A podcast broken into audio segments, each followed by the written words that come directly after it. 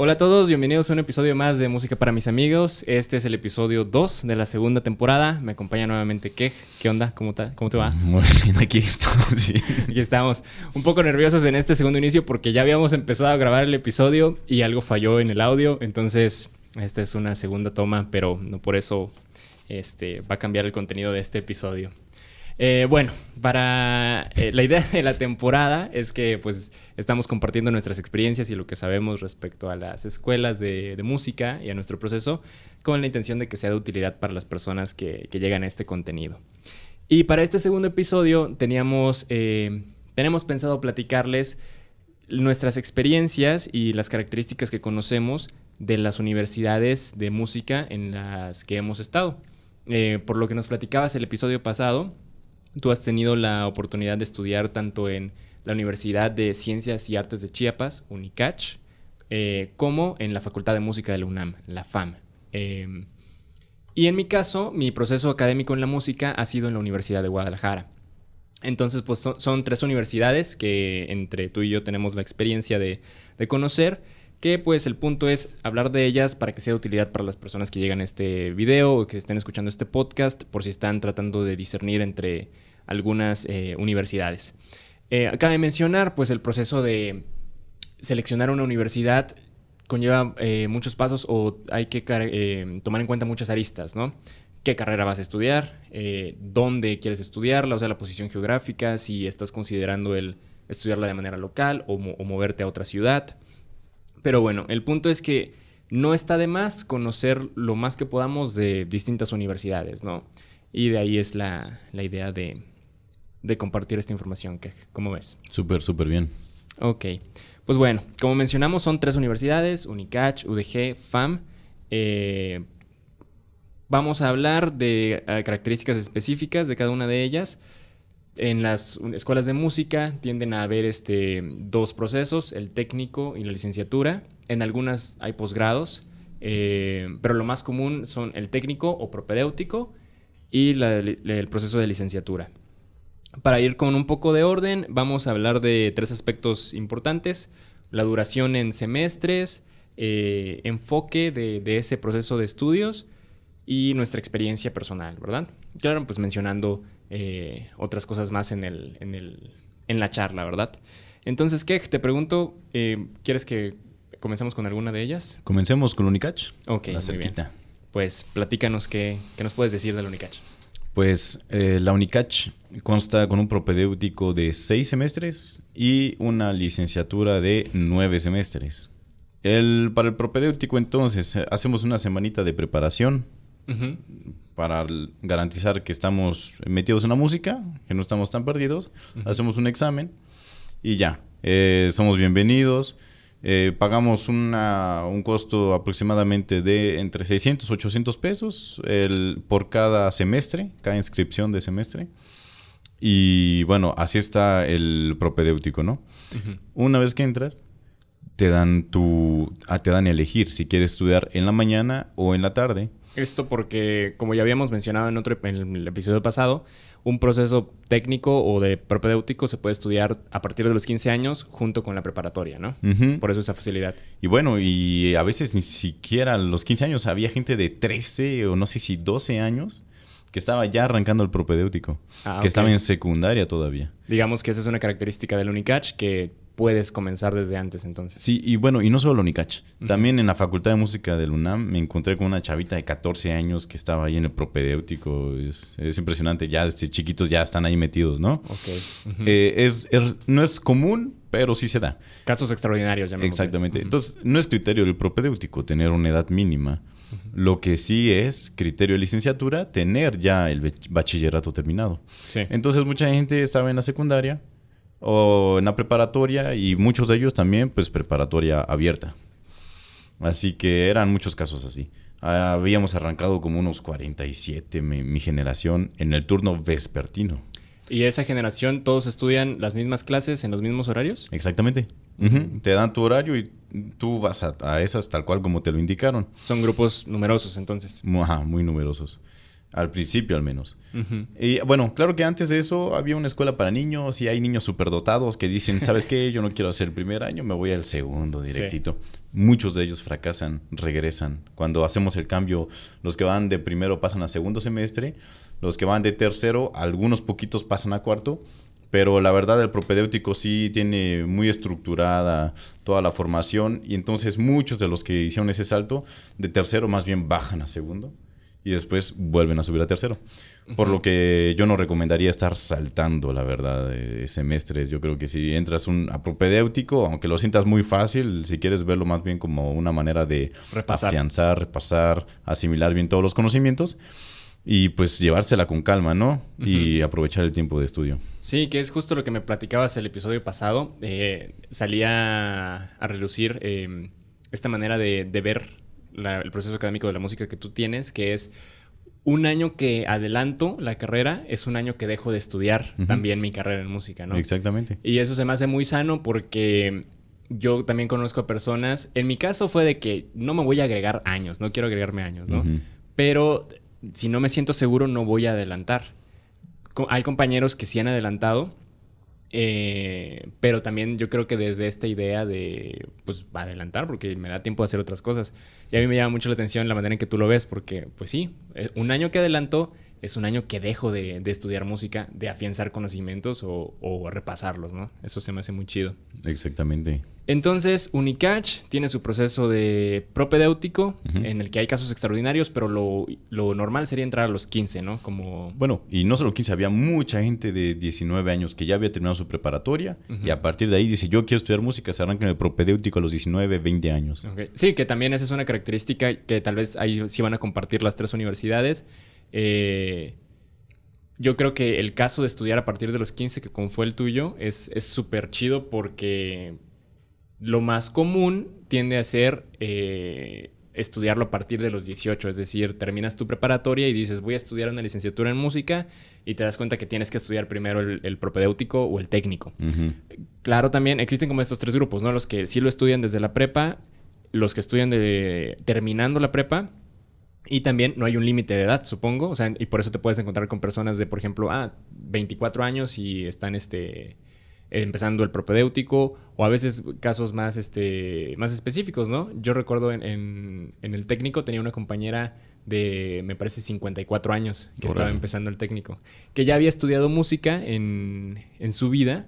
Eh, era es flautista ella. Eh, pero pues quiso tener un, un, un grado en papel, digamos, ¿no? Una certificación y por eso entró a estudiar la... la el, mm. En el caso mío, pues el técnico en la UDG. Mm. Eso ya podría ser otro tema, porque por ejemplo, ella a sus 54 años, me parece, este, pues veía todo de manera distinta, ¿no? Se notaba el cambio de mentalidad de alguien de 18 o alguien de digamos, esa edad mediana al esfuerzo y al empeño que ponía esta persona, ¿no? Que ya sabía específicamente a lo que iba y, pues... eso es algo muy interesante también, tanto en Unicach como en la UNAM. Me he topado igual con gente mm, también de 30 años que ya tienen una o dos carreras hechas. Y sí, yo en este caso desde los 15 años pues ya estaba conviviendo con en un ambiente universitario que te demandaba pues mayor madurez, pues no estás en la prepa. Sí. Y, bueno, sí, yo sí estaba en la prueba, pero en la mañana. Entonces en la mañana era inmaduro y, y en las tardes. En las tardes no. Es modo maduro encendido. y ya me dejaba la barba para la tarde. ok. No, pero sí, sí es muy interesante todos esos temas. No, mucha gente que quiere empezar la carrera a los 15 o a los 14 incluso, a los 19, a los 25, a los 32 o a los 54, como dices, hay de todo. Sí. Y es parte de lo yo creo que es inspirador, es así como que a veces piensas como que, ay, no sé, ya se me está haciendo tarde y luego ves ese tipo de casos extraordinarios y dices, no, sí, siempre hay tiempo, ¿no? Siempre se puede comenzar. Sí, y eh, la verdad no, no me canso de, decirlo, que sí, que no, hay que verlo con prisas. Yo también lo llegué a ver con prisas, pero creo que es un error, es un desatino. Muy bien. Pues ahí el comentario. Pero recapitulando, entonces, la UNICACH, eh, su, su periodo propedéutico un examen eh, de aptitudes musicales, es decir, ah, ok, eh, esta persona reconoce las distintas alturas, tiene sensación del ritmo eh, y entras al, a estudiar el propedéutico. de seis semestres. Un costo aproximado de 600 pesos por semestre. Por seis, 3.600 pesos. El, el, costo de inscripciones, ¿no?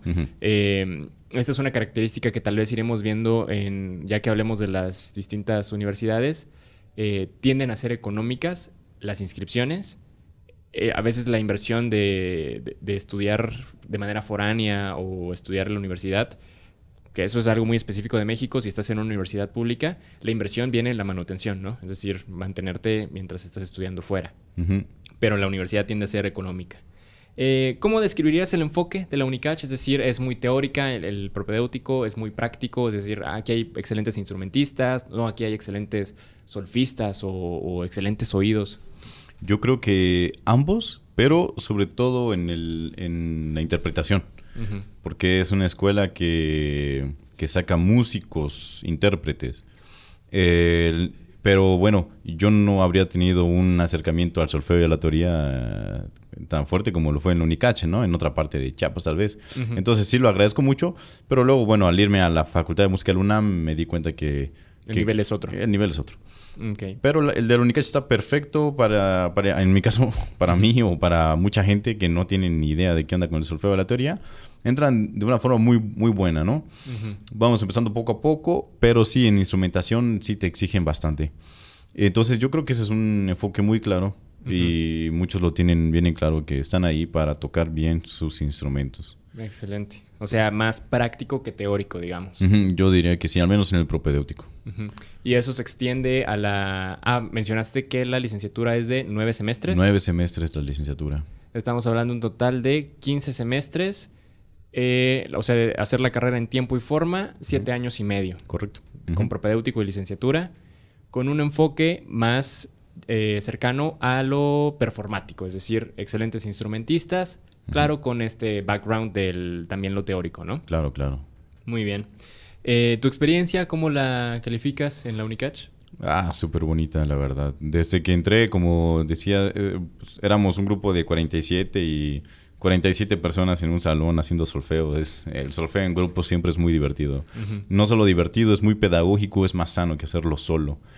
Eh, ahí es cuando vas abriendo tu oído, ¿no? A que tienes que escuchar al otro, vamos a cantar a dos voces tienes que escucharlo, tienes que tenerlo presente, tienes que tenerlo al lado. Y no es como sentarte en tu piano y listo, tú solito. Pero no, en el solfeo está muy chido. Éramos bastantes, primero, segundo semestre. Ahí, ojo, eh, como te daban tu horario, también te daban tu profesor. Ah, Tú no podías estar eligiendo tus profesores. ¿En ningún semestre puedes elegir ya sea tu horario o tus profesores? No. Ok. Si había cambios, era el grupo negociando con el profesor. Y serían grupos pequeños, porque sin grupos grandes, pues no. O sea, o sea grupos grandes todos se acoplen y listo. Eh, pero algo muy interesante y muy real también es que los que entran al propedéutico, si éramos 47, pues al final solo acabamos 3. Y algunos agregan, pero muchos se van. Entonces es una realidad, ¿no? Que mucha gente se va y mucha gente que decías, eh, esta persona es extraordinaria, pero no, digamos, sí hay gente que les consume el tiempo, la verdad. O sea, hay gente que dice, no, pues es un, eh, hay estudios demandante, pero también tengo que trabajar, tengo que comer. Se entiende, se entiende de que hay cierta prisa y que simplemente no la soportan la lentitud como que la carrera, si así lo ven. Y pues sí, muchos se van y es, es lamentable, ¿no? Pero bueno, es una realidad con la que vivimos. Sí, que también pasa en todas las carreras, ¿no? O sea, incluso las que son de una duración un poco más estándar, cuatro años, pues siempre hay deserción, ¿no? Eso es algo que existe. Y, y, bueno, la música es una de las carreras con una tasa de deserción muy grande. Sí. En comparación con otras carreras. Sí, también lo mencionábamos el episodio pasado, ¿no? Mencionabas más o menos el porcentaje de personas tituladas. Bueno, eso no es deserción, pero más bien la cantidad de personas que se titulan en FAM, que es bajo. Sí, es bajísimo.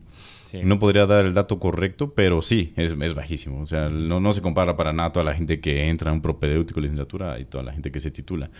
Otra cosa, otra realidad, es de que en el mundo de la música, en el mundo del arte, pues la gente no te va a pedir un papelito. Sí, te va a pedir que demuestres que seas bueno en lo que haces y listo. Claro, muchas veces te sirve tu titulación. Muchas veces pero muchas otras no. Sí, es cierto. La otra vez platicaba con eh, un amigo, el maestro Sergio Olivares, él es docente en, UDG, eh, licenciado en composición por la UDG.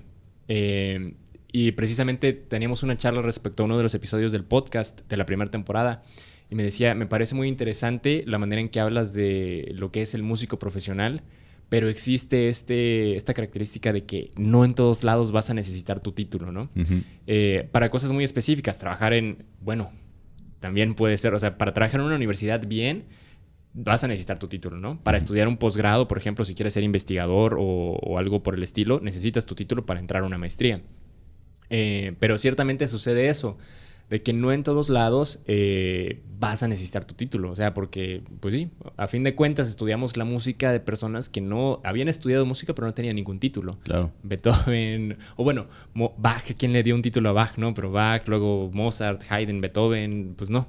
Eh, tal vez ya eh, con el, al hablar de conservatorios, ¿no? De que, pues sí, pues Debussy y Ravel estudiaron en el Conservatorio de París, pero no sabemos, bueno, la verdad no tengo el dato si tenían un título de, de, algo como, licenciados en composición o algo así, ¿no? Sí, no, y son cambios en historia eh, desde que surge la academia. Ya no es un ámbito de, del tú por tú, sino es la academia, es un conjunto de personas que también toman decisiones para dirigir por dónde camina el arte. Exactamente. En este caso la música.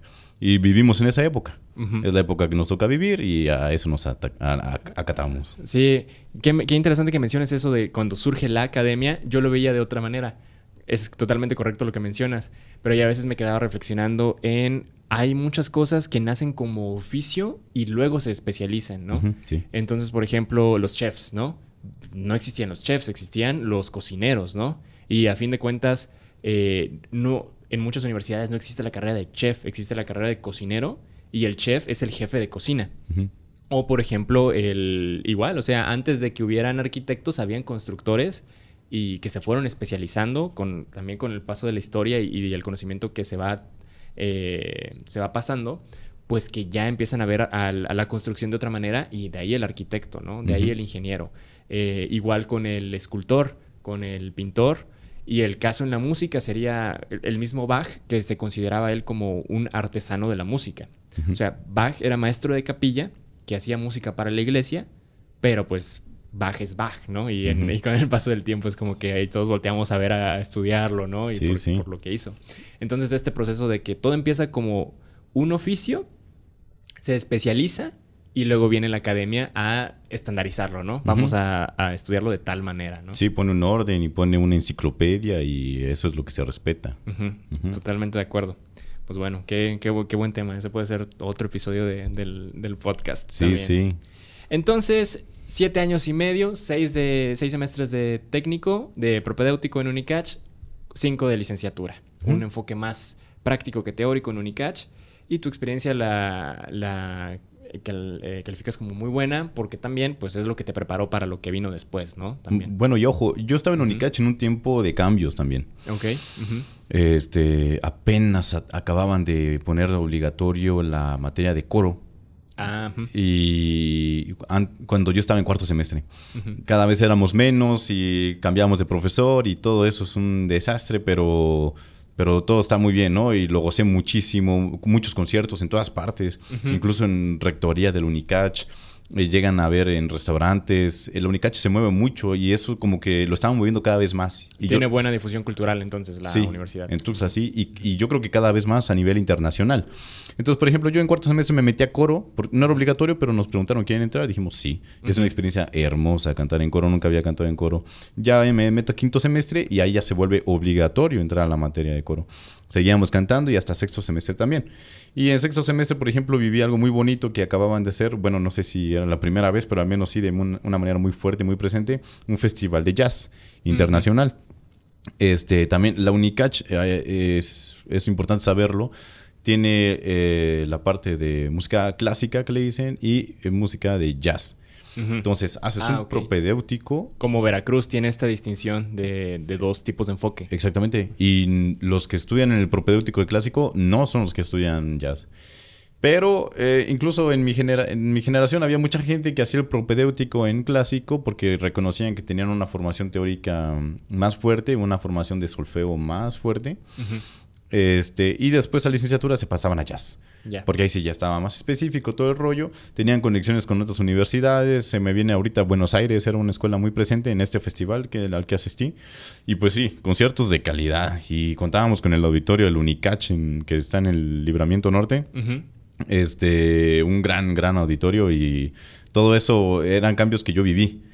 Qué chido. Y yo creo que ahorita hay más. Entonces, eh, es una escuela que, que está en constante crecimiento, creo. Y eso es muy admirable. Entonces, un, un punto a tomar en cuenta, buena difusión cultural, por así decirlo. Sí. Eh, ¿Tienen orquesta? ¿La orquesta de, del estado o, o la orquesta de la universidad? ¿Cómo, cómo está eso? Eh, todavía no. Justamente cuando en mi sexto semestre, Ajá. igual mi profesor de piano nos dijo, elijan una pieza para piano y concierto, que no sea tan difícil. Sí.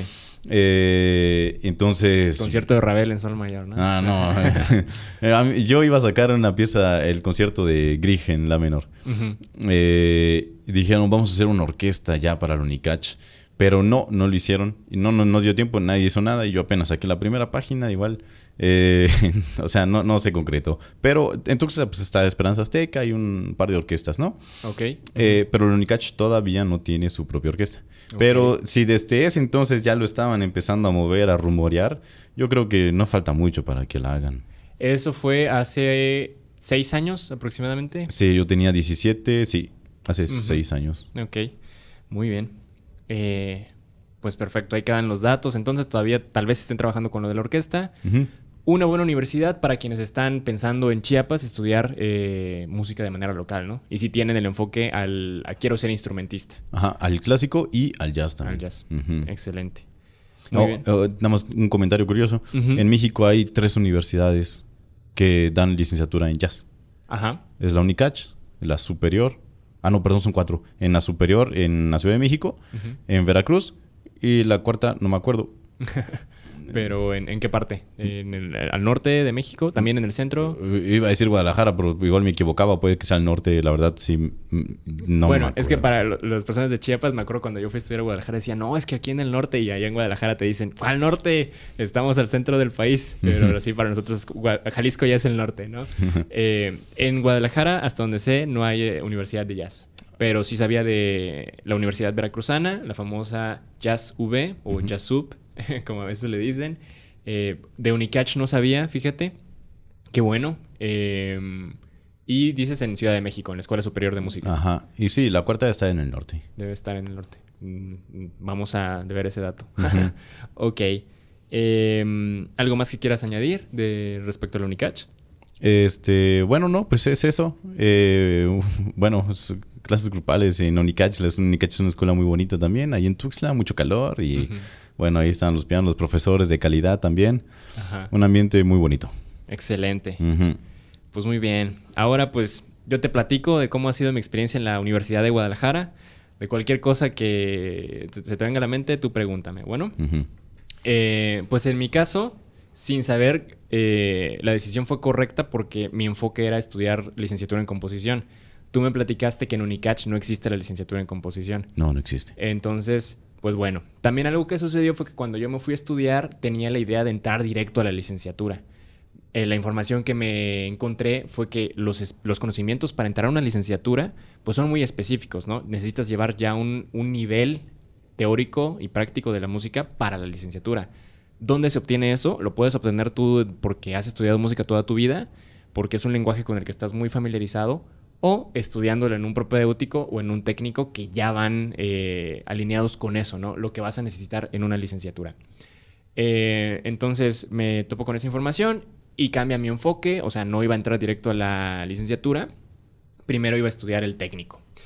Eh, el técnico en la Universidad de Guadalajara son seis semestres también, tres años. La inscripción de cada semestre está alrededor de unos 700 pesos. 750, entonces redondeémoslo a 800, ¿no? Por eh, seis semestres, 6 por 8, 48, 4,800 pesos las inscripciones. Nuevamente, eh, la inversión, al en este caso para mí ya era ser foráneo, pues viene en tu manutención, ¿no? De, de vivir fuera de, de casa. Pero en la universidad, al ser la eh, universidad pública de Guadalajara, pues es muy económica en cuanto a inscripciones.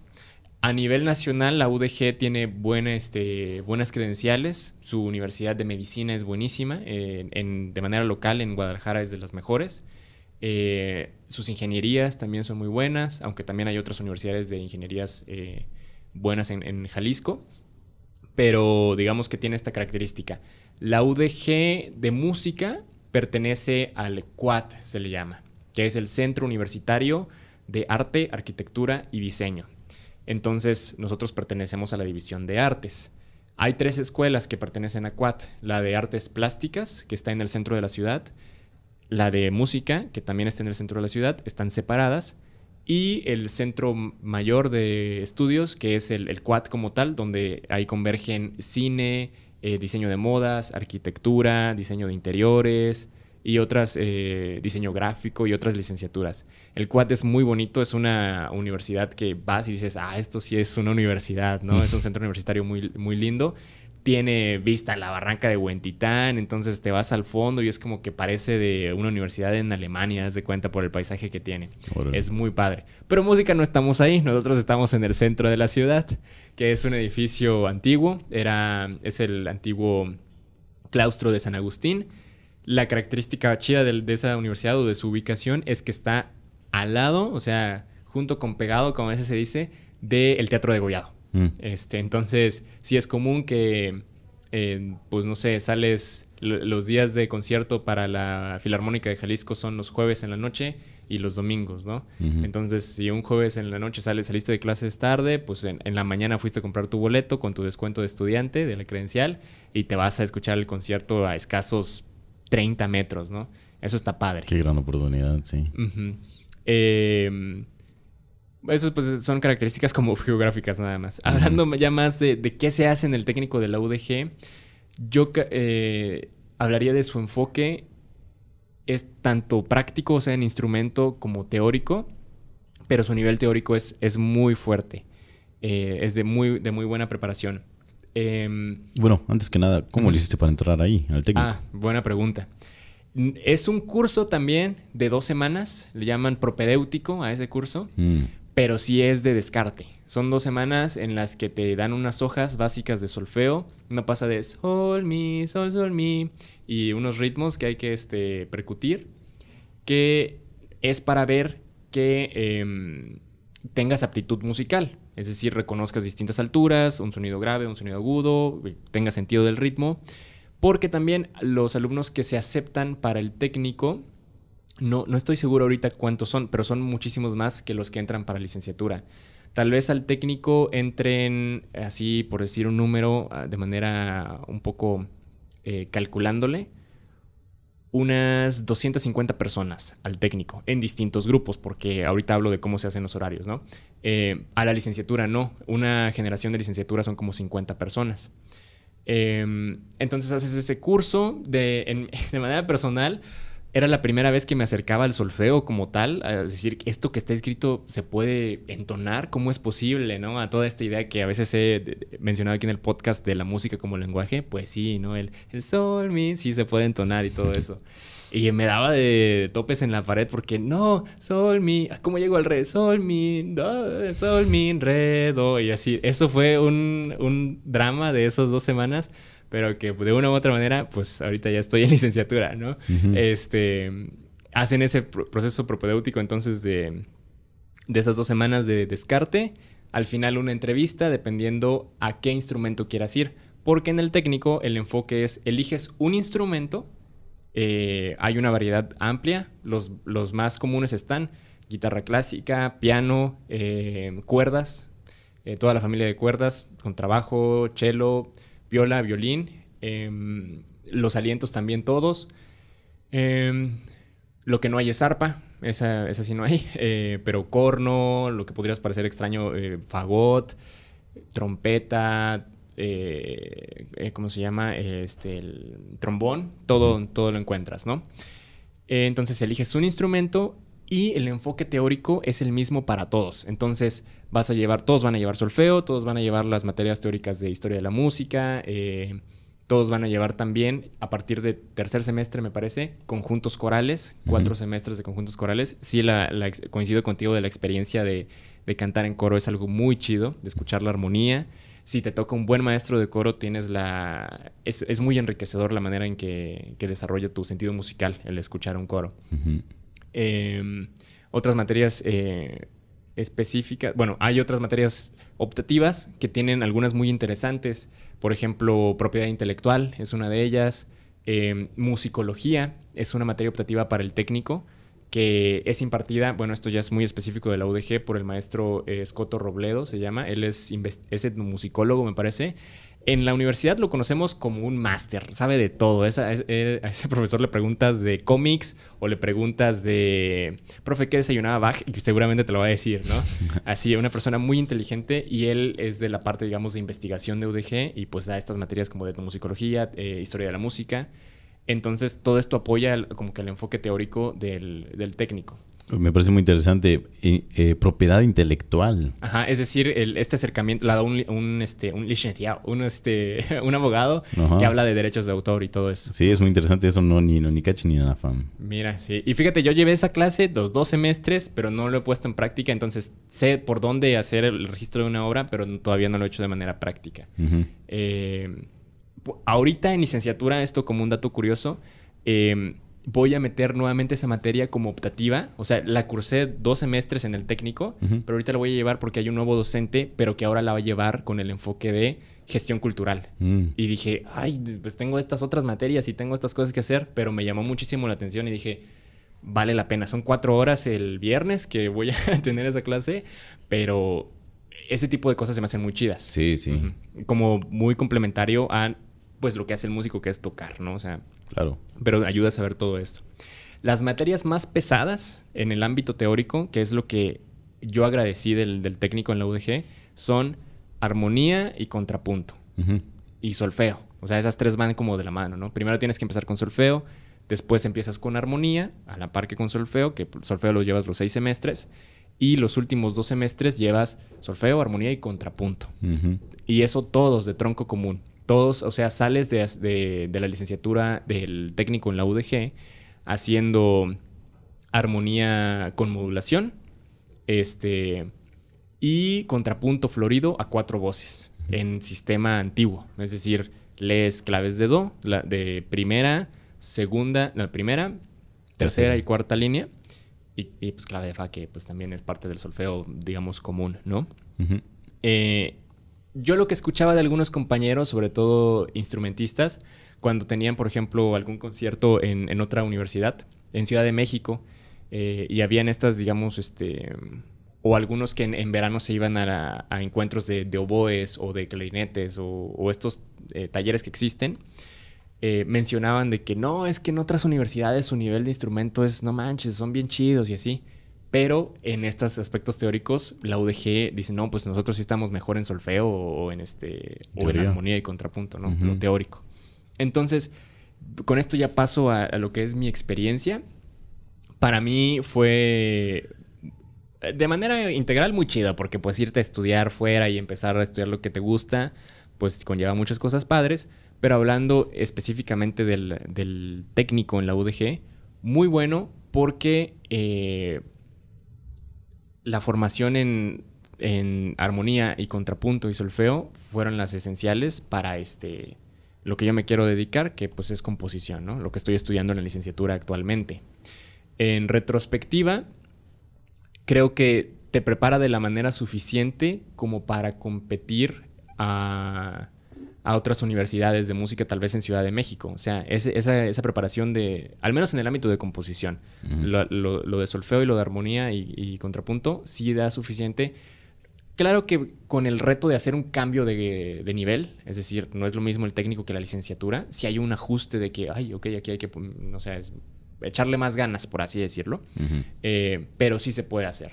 Porque, por ejemplo, ahorita vamos a hablar un poco de eso. El, me platicabas que en la FAM, para entrar al, a la licenciatura en composición, tienes que presentar ya tus composiciones. Uh -huh, sí. En el caso de UDG, me voy a pasar un poco a. O bueno, este. Si quieres, platícame un poco de. No sé si tienes alguna pregunta respecto a la UDG. No, hasta ahorita muy claro todo. Ok. Si quieres, hablamos entonces del técnico de la FAM, regreso a la licenciatura del UDG y uh -huh. pasamos a la licenciatura de FAM. Perfecto. Okay. Uh -huh. El, para el propedéutico de la FAM es cambia un poco, entonces ahí nada más es hacer dos exámenes. El primero es de aptitudes musicales, que igual este, reconocer que no estás perdido a nivel musical en el cerebro. Y si pasas ese, cada, cada carrera con un puntaje diferente, ¿no? Pero tienes que tener un puntaje mínimo de tu carrera. Y ahora sí, el siguiente examen es tal cual, pues hacer lo que quieres aprender. que al principio era algo un poquito, bueno, me lo cuestioné un poco, es como que quieres entrar a composición para aprender a componer, pero antes de entrar a estudiar composición, pues ya te piden que compongas chido, porque pues la demanda es alta, ¿no? Entonces, para el técnico en la FAM, ¿ahí sí es técnico o es propedéutico? Propedéutico. Propedéutico. Eh, está dividido ya en, orientaciones. Sí. Sí. Que, serían, aparte de composición, ¿cuáles hay? todos los instrumentos. Eh, ahí sí hay carrera en arpa ah. y otras cosas. De hecho, eh, también en órgano. Eh, no sé cuál otra carrera te podría parecer interesante. Pero bueno, están casi todas. Qué chido. Etnomusicología, educación musical, son carreras, ¿no? eso no lo mencioné el Unicach. Bueno, no está la de composición, bueno, tampoco hay arpa, pero sí están todos los intérpretes, ¿no? entonces ya para el Unicach, digo, perdón, para la FAM, pues presenté, pasé primero el examen, luego presenté dos composiciones, las tienes que defender frente a un profesor o una profesora y te pregunta por qué quieres ser músico. Porque pues, sí. Porque sí. No, pues, pues, ahí sí tuve la ventaja de haber platicado con alguien antes de esa, de esa entrevista. Y me dijo, no, tienes que dar respuestas objetivas si alguien quiere entrar a la FAM. Eh, preparen sus respuestas objetivas. Entonces tuve que dar una respuesta, no de que es que me gusta. No, pues, tienes que decir algo más porque evidentemente te gusta, ¿no? Queremos oír cosas más interesantes, más pragmáticas. Eh, ya una vez que pasamos ese examen, pues ahora sí, nos arrancamos el propedéutico y cada carrera tiene ahí sí sus materias. Por ejemplo, compositores toman contrapunto en el segundo año y toman técnicas contrapuntísticas en el tercer año, ¿no? Es un contrapunto, pero ya más contemporáneo. Eh, bueno, no contemporáneo, abarcan todo, de, toda la historia de la música, pero ya con otro enfoque. Mientras que intérpretes tienen contrapunto hasta el tercer año, no tienen clases de técnicas contrapuntísticas. Okay. Eh, entonces, eh, sí, las carreras tienen sus diferentes materias, sobre todo los educadores musicales, que con sus materias más teóricas también, y cómo enseñar a niñitos y sí, claro. todos los tipos de pedagogía que existen. Eh, entonces sí, cambia mucho y ahí sí tú eliges tu horario, tu profesor y tú lo acomodas a tu gusto, manera. Pues yo, en este caso, pues ya no era como en Unicach, ¿no? Que estaba haciendo la prepa en la mañana, ya en AFAM, pues estoy de tiempo completo para la universidad pues mi caso fue muy libre, ¿no? Yo elijo la materia por el profesor. Yo quiero una clase con tal profesor. Mientras que muchos, pues que también trabajan o estudian la prepa o lo que sea, pues sí lo tienen que adaptar a su horario. O incluso que si viven a dos horas de la escuela es muy típico, ¿no? La FAM está en el sur diga, por decir algo, en el sur de la Ciudad de México, hay gente que vive en el Estado de México y pues tienen que entrar, ¿no? Todos los días. Entonces hacer un viajezote así, pues hay gente que quiere compactar sus materias en dos días, por ejemplo. Sí. Para dejar de estar viajando. Pues yo vivo a siete minutos en bici, así que me doy esa libertad. Sí, cajes de, la, de la gran ciudad, ¿no? Sí, vivir en la Ciudad de México es especial, ¿no? Tienes que saber adaptarte. Sí. Eh, entonces ya entramos a esa. Eh, coro solo tenemos un año, es el segundo año del propedéutico. Em, y bueno, eh, sí hay una formación muy, al menos en mi caso, una formación muy buena en solfeo, muy buena en teoría, en contrapunto. este, para mí fue como darle seguimiento, ¿no? Salí de la UNICACH, me paso a la FAM y hay cosas que sí, ya había visto que me parecían muy fáciles y otras cosas que no. Y las que eran muy fáciles, pues igual había entrado así como que, ah, quiero saltar, quiero ahorrarme un año de mi vida, pero pues no, al final no, me hicieron ver que no, que es, es, imagínate, perder un año de estudios, es perder un año de que estás tomando clases de piano y te lo está patrocinando el gobierno, ¿no? ¿En costos cada inscripción al semestre? Ah, gratuito. Lo único que te cuesta es el examen, 400 pesos. El examen de admisión. Ajá. Y, o sea, todo gratis. Es decir Propedéutico en FAM, 400 pesos. Tu examen. Wow. Y ya, cada semestre no, no haces ningún pago. y tampoco para entrar a licenciatura. Igual eh, en el propedéutico haces tu proceso para entrar a licenciatura y lo único que te cuesta es el examen de licenciatura, de, cambio de nivel. Ajá, de cambio de nivel. Igual 400 pesos, algo así. Y ya eh, de ahí la inscripción, la reinscripción no cuesta absolutamente nada. Wow, eso sí es un dato interesante. Sí. Em, sí, ahora entiendo lo que dices de un año de clases patrocinado por el gobierno, ¿no? Sí, sí. ¿Quién te va a pagar un profesor de piano de la calidad que tienen ahí en la escuela? Digamos, son mínimo, te cobran de 300 a 500 pesos la hora. Sí. Pues así, no, mejor no, no salto el año, mejor, casi que hago mejor el prope en cinco años si puedo. Sí. Con tal de ah, repetir. En duración, el propedéutico de FAM. Tres años. Tres años también. Seis semestres. Ok. Eh, contrapunto, armonía. Sí, también. Armonía, sí. Y muy buena. Armonía ya había visto en Unicach, ahí sí iba muy fuerte. Pero en Unicach, eh, mi generación fue un poquito especial, no nos dio tiempo de ver Contrapunto. Sí. Eh, ya vi hay Contrapunto ahí en la UNAM desde el segundo año, ¿no? Y pues está súper bien. Y claro, eh, ahí por ejemplo era sobre todo Contrapunto de hasta la tercera especie. bueno Tú entenderás qué significa tercera este, especie. La síncopa. Ajá. Los, ligados. Ah no, ah, no, perdón, hasta cuarta especie. Florido. Ajá, florido. Que ya pones todas las formas y así. Bueno, en cuarta especie era cuatro ataques por por pulso, ¿no? Digamos, o por redonda, ¿no? O sea, cuatro cuartos por un ajá, Bueno, eh, lo vimos hasta tres voces, por ejemplo. Ahí sí claves de do usábamos solo para la contralto. No usábamos tantas claves de do como tú lo estabas mencionando. Y contrapunto libre a dos voces, ¿no? Entonces, por lo que me estás contando, al parecer está más intenso en la UDG, en cuestión de contrapunto. Pero bueno, eh, para lo que vimos de contrapunto, todo súper bien. Yo aparte con mi profe de piano, pues también veo contrapunto, armonía, eh, armonía cinco voces y todo, enriquece todo. Sí, que esa es otra manera de ver el estudio de la armonía y el contrapunto. Esto ya como un dato más reciente con mi maestro actual de composición. Él, él es italiano eh, y estudió pues su licenciatura en, en Roma. Y sí, o sea, realmente el estudio a veces del contrapunto y la armonía no, no parte siempre de, de, un método como tal o de una manera de hacerlo, sino de la observación y de la observación en las piezas, ya sea pianísticas o, o incluso orquestales, en las que también hay contrapunto y también hay armonía. Claro, claro. Depende... Eh, lo importante es que haya el estudio de en, en, en, la escuela en la que estés, ¿no? Sí. el cómo lo hagan puede cambiar y tendrá distintas, eh, distintos beneficios para el proceso de cada, de cada alumno, ¿no? Así es, totalmente. Y bueno, eso todo, todo el mundo lo, lleva. En el, claro que verlo en grupo, lo cantas en grupo, muy padre y todo, pero es un proceso lento. Es por eso que mi profe de piano personalmente, o sea, es mi profesor de piano, no todos hacen eso, pero él nos da una formación también para enriquecerla. Yo no he visto, por ejemplo, en clases grupal armonía cinco voces, pero lo estoy viendo con mi profe de piano.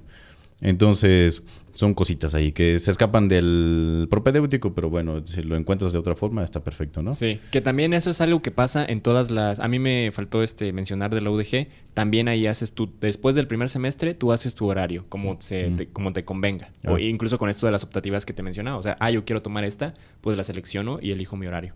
Pero esto pasa en todas las escuelas, ¿no? Eh, tú dices, este es el enfoque de la FAM, sí hay contrapunto, pero con mi maestro de piano he encontrado este, este otro approach, ¿no? Más enriquecedor.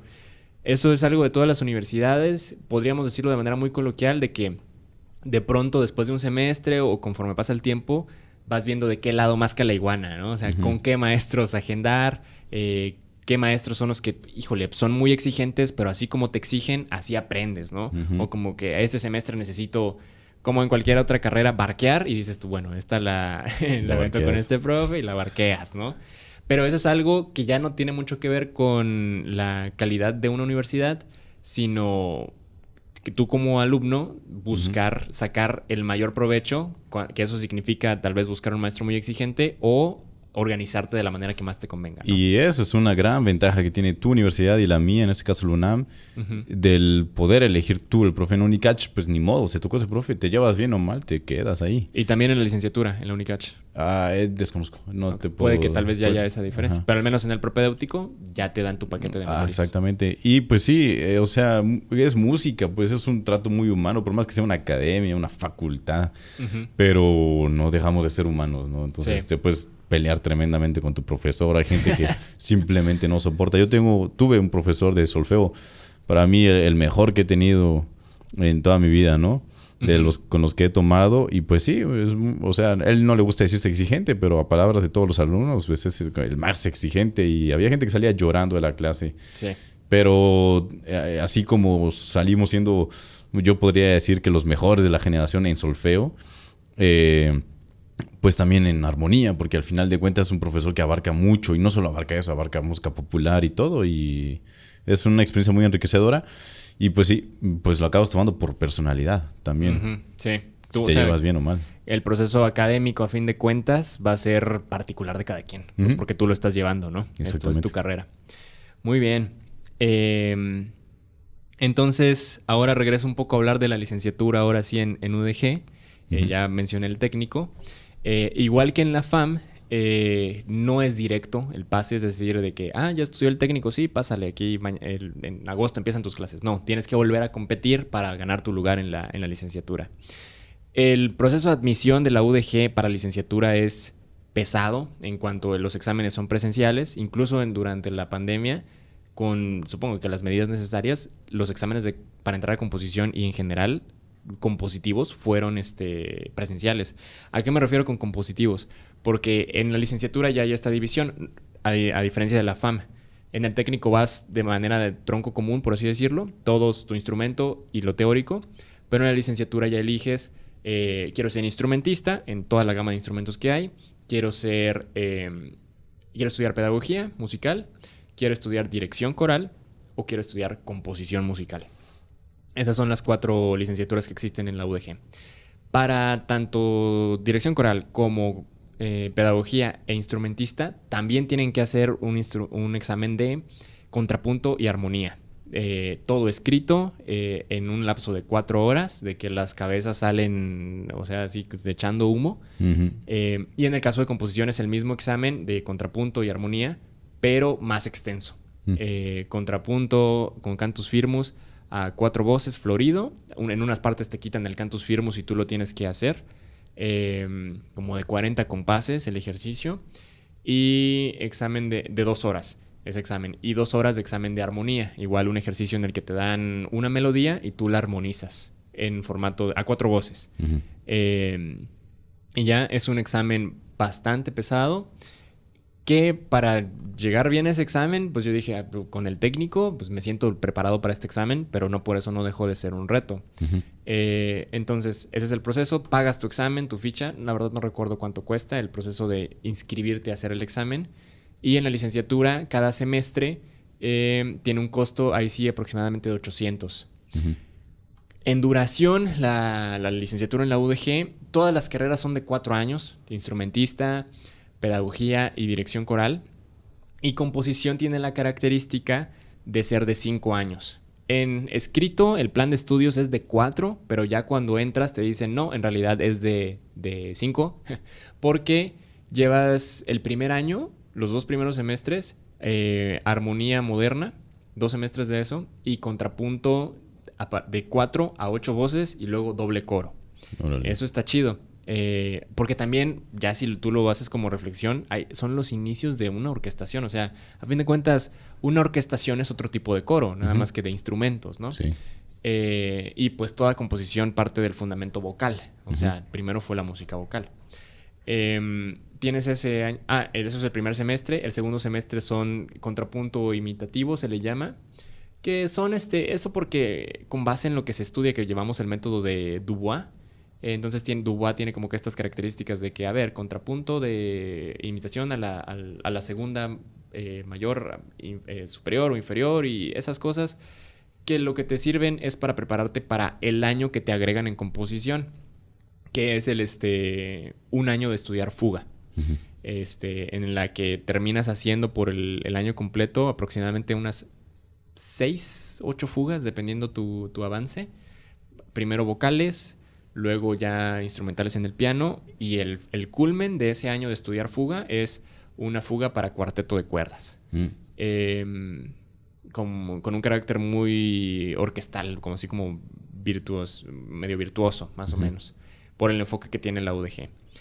Entonces, en sacando costos, pues 800 por 8 por 4, eh, ¿cuánto es ahí? Este, 32. 3200 las inscripciones de, de las licenciaturas, las tres que son de 4 años, y pues 8 por 5, 40, 4000 el de las inscripciones de la, de la licenciatura en composición.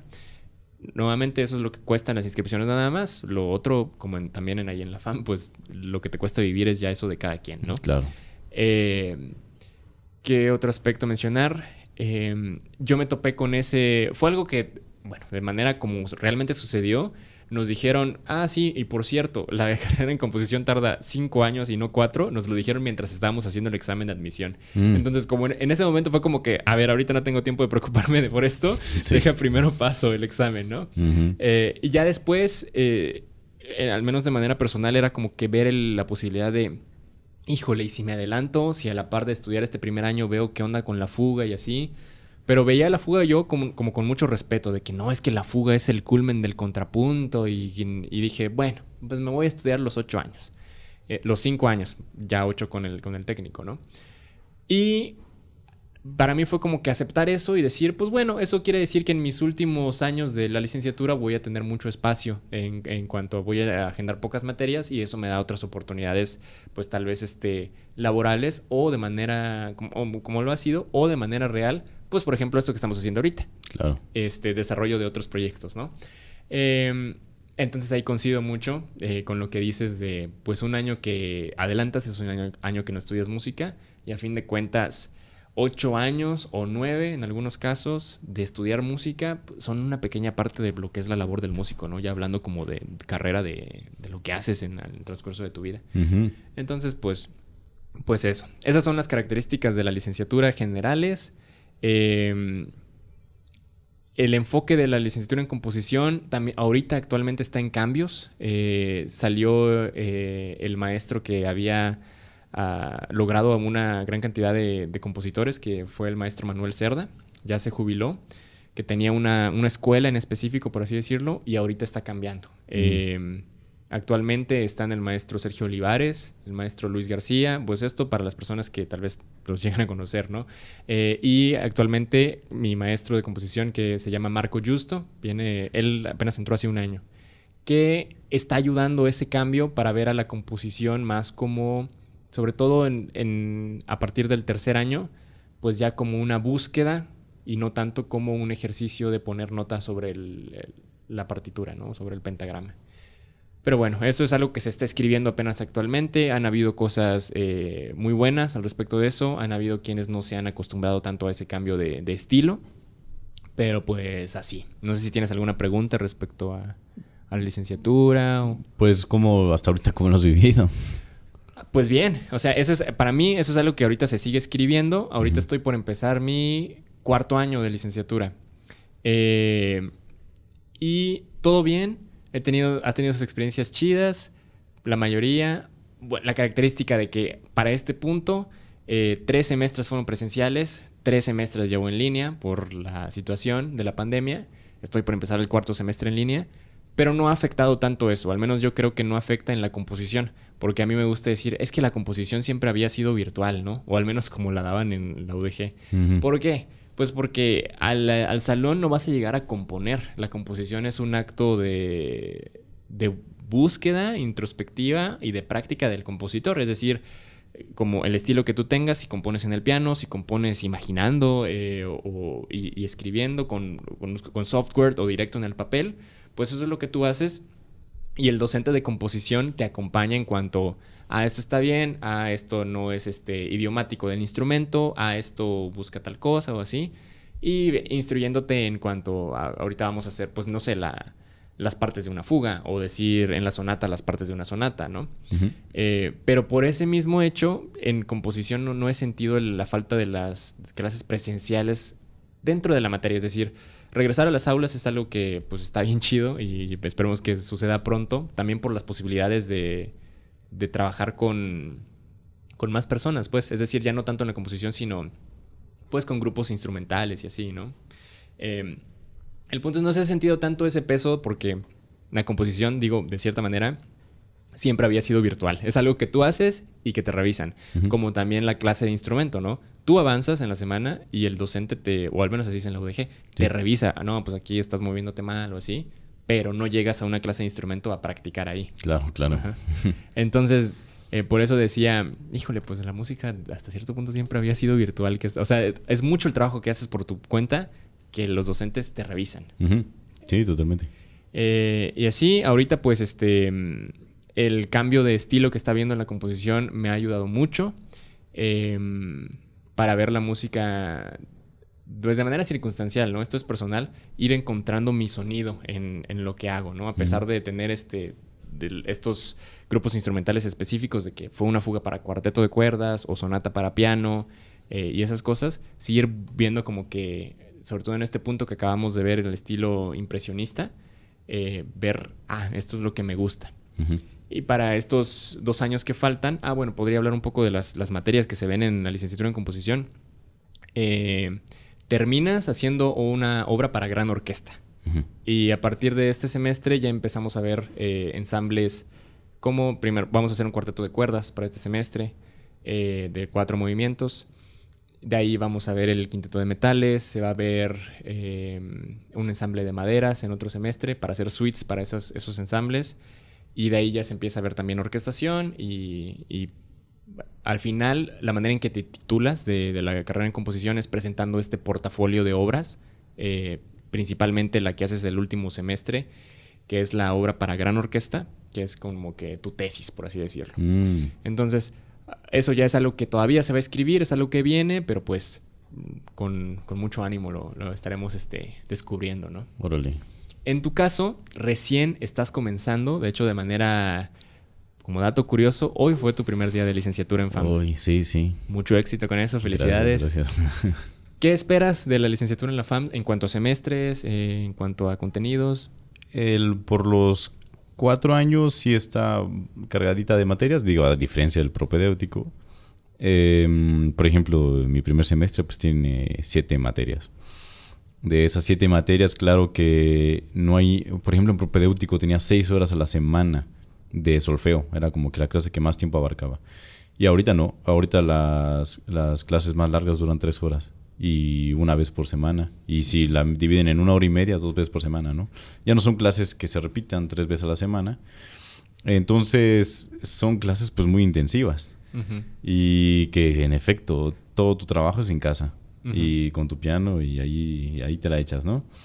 Pero eh, sí, sí, es un, sí es un gran cambio, ¿no? Cambian muchas cosas y también pues justamente vamos a empezar ahora ya a componer para cuarteto de cuerdas, quinteto de percusión, quinteto de, de alientos, metales.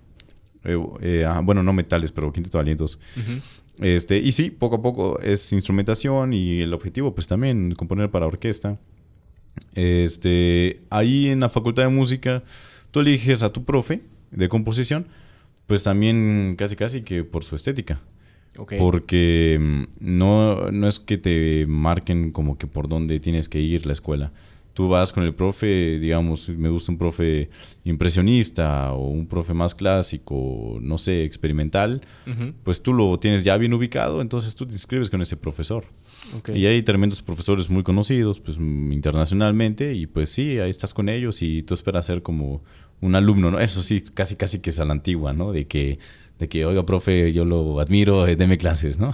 ok, sí hay como que tener este acercamiento de pedir la clase o llevar carta de recomendación casi casi así de... Bueno, eh, bueno, en algunos casos sí, porque si nadie quiere clases, casi de convencer al profe, profe, por favor, abra grupo, ¿no? Eh, como que dé clases, porque no siempre están dando clases. Ok. Eh, algunos que simplemente por tiempo y otros de como que, bueno, viene una generación, ya no tengo, ah, bueno, entonces lo abro, ¿no? Entonces sí, todavía hay mucho ese trato humano. Em, pero bueno, por otra parte hay profesores de pila que siempre están ahí y que son muy conocidos y bien apreciados, ¿no? Entonces siempre tenemos esa, esa diversidad. Aproximadamente, en número, ¿cuántos docentes crees que haya de composición en...? Bueno, por ejemplo, este semestre se abrieron cuatro posibilidades, pero no hay cuatro, hay más, eh, probablemente el doble o más. Ok. Ajá. Hay una gran cantidad de compositores entonces Sí, dando clase. sí, sí. Y cada quien con estéticas diferentes. Ok.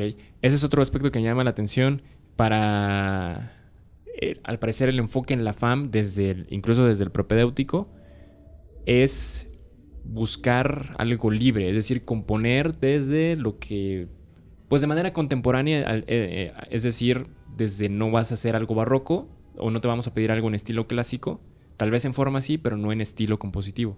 O sea, tú puedes hacer lo que quieras. Eh, sí, y, oh, claro que, por ejemplo, yo cuando hice una suite barroca, pues nos dijeron, pues apéguense al estilo. O cuando hicimos forma sonata y escuchamos sonatas del estilo clásico, pues naturalmente te sale con un estilo clásico, ¿no? Eh, pero no estamos obligados. De repente hay gente que dice, no, sabes que no, simplemente no me gusta eh, escribir tonalmente, pues no, entonces no lo hacen, ¿no? No te obligan. Ok. Pero si hay, por ejemplo, una tendencia de que sí, lo vamos a hacer con un estilo barroco, un estilo clásico, nos vamos a pegar a eso, sí, está la tendencia. Como punto de partida, pero no como limitante. Ajá, exactamente. Y ya después, claro, que lo que tú quieras, ¿no? Ya, sobre todo en licenciatura, pues no, ya, nada, nada. es está- una búsqueda constante de lo que quieras hacer. Sí, básicamente es escuchar toda la música, tanto barroca, clásica, romántica y pues también muy contemporánea, ¿no? Y escuchar todo, simplemente escuchar todo, escuchar todo lo que se ha hecho. Sí, definitivamente. Eh, eso se me hace muy interesante porque en la UDG sí hay este acercamiento un poco estricto a veces de eh, este semestre vamos a escribir clásico, luego Mm. vamos a escribir romántico y ya después del impresionismo todavía vienen este vamos a escribir en este serialismo Mm. y ya como lo más contemporáneo y en este punto es que ya se empieza a ver eso como que el este ok, aquí ya tengo muchísima más libertad. Pero en, el, en los primeros años sí es de, no, vas a componer un preludio barroco y que se Mm. escuche el contrapunto. Ya. Que, bueno, ahí ya depende de lo que busque cada quien. Es- Sí. es- es- nuevamente, pues son universidades distintas y de todo hay este beneficios. Sí, sí, sí, totalmente. Pero bueno, es una eh, carrera, bueno, ya composición de los cuatro años y para la titulación, pues sí, ya tú eliges cómo lo haces. O hay quienes hacen concierto, no, o puedes evitar hacer concierto, y haces una tesis. Mm, Ahí sí tienes opciones para titularte. Ok. Entonces hablamos de un proceso de tres años de propedéutico y cuatro de licenciatura, siete años de carrera completa en la FAM. Bueno, el- ya si haces tesis, igual te toma un año más o dos. Sí, lo que lleva a ser una tesis, ¿no? el, el- el titularse. ¿A ti te ilusiona o es tu, tu proyecto titularte o buscas más este ámbito profesional? Eh, me quiero titular, sí, busco el papel, claro que sí. Eh, bueno, todavía no sé bien cómo, pero falta. Pero ya eventualmente lo, lo Bueno, tendré que empezar a ver. Claro, es, es una pregunta nada más. Vas empezando. Hoy fue tu primer día, así Claro, que Estoy poco a pollito poco. todavía. Eh, algo que no mencioné, la UDG te da la posibilidad de titularte del técnico, por eso se llama técnico en música. Ah, el, el título completo es técnico profesional en música. Y su carrera, esto está medio curioso, su abreviación es PTM. PTM, profesional técnico en música. Eso significa PTM. Y ya, si gustas, o sea, este, tu derecho es titularte de, de técnico. Titular tu, tu título. Eso es algo muy chido de la UDG. Es muy interesante. En la Unicach, desde la Unicach, mis colegas ya lo estaban preguntando, ¿por qué no dan un título del propedéutico? Y en UNAM también. He escuchado unas cosas y otras también. Primero de que, creo que no sé si en México o algo así estaba regulado, de que las carreras no pueden durar más de cierta cantidad de años. Entonces se hacía la división de cuatro años de licenciatura, o si no es que cinco, y tres de prope, ¿no? Eh, es por eso que el propio no tenía validez. Pero ¿por qué no nos sacan un... Otro grado. Un título así de técnico. Y una respuesta de un profesor, no creo que sea la respuesta, pero bueno, una de esas, fue de que querían evitar justamente la deserción a partir del propedéutico. Digamos, que se titulen con su propedéutico y que se vayan. Ajá. Ah, ya. Entonces decían, no, o sea, si quieres tu papelito, échate la licenciatura. Si de por sí mm, hay poquitos graduados de licenciatura, pues si te damos un título en propedéutico, pues no Se te vas a querer meter a licenciatura. ya. Pues sí. eh, Pero mucha gente busca eso y es muy importante. Los que lo buscan, pues ahí está, en la UDG. es una opción y ya después tienes tu título de la, de la licenciatura. Mi ilusión. Del técnico no me titulé. Mm. Tengo, estoy egresado, es decir, tengo mi carta de, de, no es carta de pasante, es mi, mi acta de titulación, Ajá, eh, pero no tengo mi pergamino. Correcto. De la licenciatura, el proyecto es obviamente hacer tu... El acta de titulación significa que ya terminaste, porque si no, la UDG te sigue cobrando los semestres y te puedes endeudar. Sí. Este, bueno, cada semestre de 800. Em, pero sí es el acta de titulación para la licenciatura y pues tener el pergamino de licenciado en, en música con orientación en composición. Ese sería el proyecto. Mm. Pues bueno, ¿algo más que quieras mencionar respecto a la, alguna de las universidades? ¿Alguna pregunta? Bueno, pues a nivel de los conectes de la Facultad de Música, ah, por ejemplo, en propedéutico, yo en piano, pues nos sacaban muchos conciertitos y esas cosas, ¿no? Mm, qué chido. Este, pero en la UNAM no, creo que sí, como que son muchos, entonces no, ese tipo de cosas ya no mucho. Conciertitos, pero dentro de la facultad, ¿no? Sí. Y bueno, ahí están las orquestas, eh, la, la OFUNAM, la Orquesta del UNAM, eh, o la Sinfónica de Bellas Artes, que está compuesta por bastantes músicos también de la UNAM, pues siempre son cosas que te jalan, ¿no? Y que ahí están presentes y hay concursos y, te y los del UNAM entran ahí, hay concursos que luego, tú, por ejemplo, los pianistas, que un concurso, muchos del UNAM y están ahí tocando con la Sinfónica de Bellas Artes, ¿no? Ese tipo de cosas, estos conectes o la, la Sinfónica del Estado de México, siempre están ahí, ¿no? Presentes. Están muy cercanos todos. Ajá, digamos, si alguien dice, ah, busco tocar una orquesta, me interesan esas orquestas, pues la UNAM tiene esa, también esa posibilidad. O en Chiapas para la Esperanza Azteca también, digamos. cada, cada escuela se acerca a ciertas orquestas, ¿no? Ok, eso es muy chido. Aparte, la, la gran bueno, no sé gran cantidad, pero sí varias orquestas que, que existen en Ciudad de México, no solo una. No, sí, hay varias, sí. En el caso de Guadalajara, pues la principal es la Filarmónica de Jalisco. Es una gran orquesta, eh, pero prácticamente es la única. Y de ahí orquestas juveniles Mm, correcto, no, y sí. pequeños ensambles. Mm, Eh, y no hay tanta conexión. Antes había entre la UDG y había esta temporada de conciertos para alumnos, de- y así piano y orquesta o, o instrumentista y orquesta.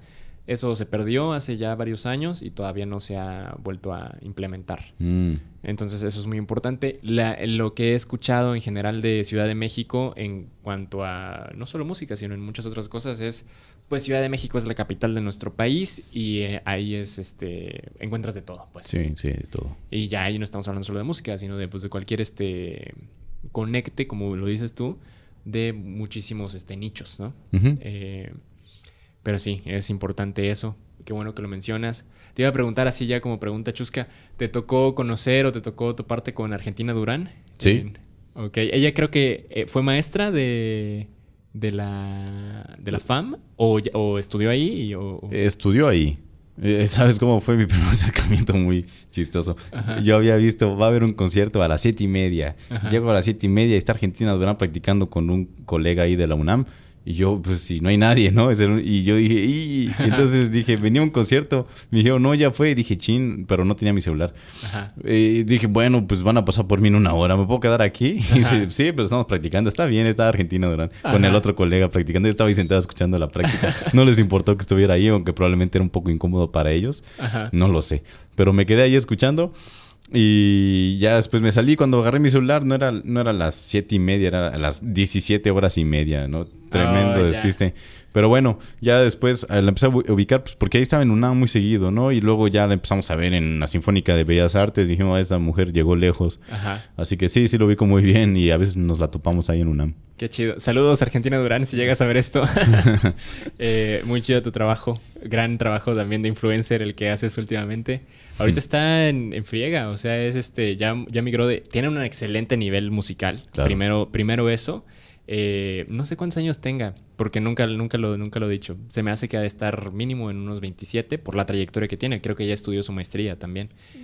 Este, entonces, pianista, eh, o más bien también en otras teclas, pues en- con la. ¿Toca con la Nacional, la Orquesta Nacional o cuál es?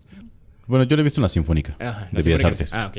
Este, pues también toca la Celesta y todas estas cosas, ¿no? Ajá. Este, pero gran nivel musical y ah, últimamente también este, con esta gran este, presencia como influencer en redes sociales. No sé si te ha tocado verlo. Sí, sí, sí. Y, y sí, está muy presente siempre en todas partes.